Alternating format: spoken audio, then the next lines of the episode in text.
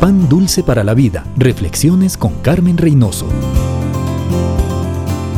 Todos necesitamos darle rumbo a nuestra vida. Saltar un día en una dirección y mañana en otro no nos lleva a ninguna parte. Para tener éxito según el plan de Dios, tenemos que conocer al Dios que nos da su plan.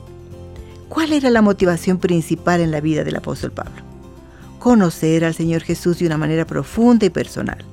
Dios tiene la misma prioridad para su vida y para la mía porque a los que antes conoció, también predestinó para que fuesen hechos conforme a la imagen de su Hijo, para que Él sea el primogénito entre muchos hermanos. Es decir, por cualquier medio que Dios considere necesario, Él va a moldear nuestro carácter, a la semejanza de Jesús.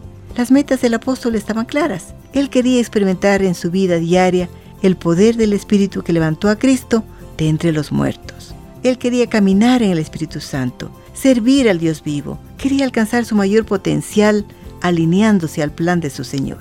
Estaba tan comprometido con este propósito que estaba dispuesto a dar su vida para lograrlo. ¿Cuántas bendiciones hemos recibido al leer las cartas de Pablo enviadas a las iglesias que él fundó? Su vida, alineada a la voluntad de Dios, le bendijo y le hizo bendición. Podrá usted declarar que ha logrado el éxito. Pan dulce para la vida. Reflexiones con Carmen Reynoso.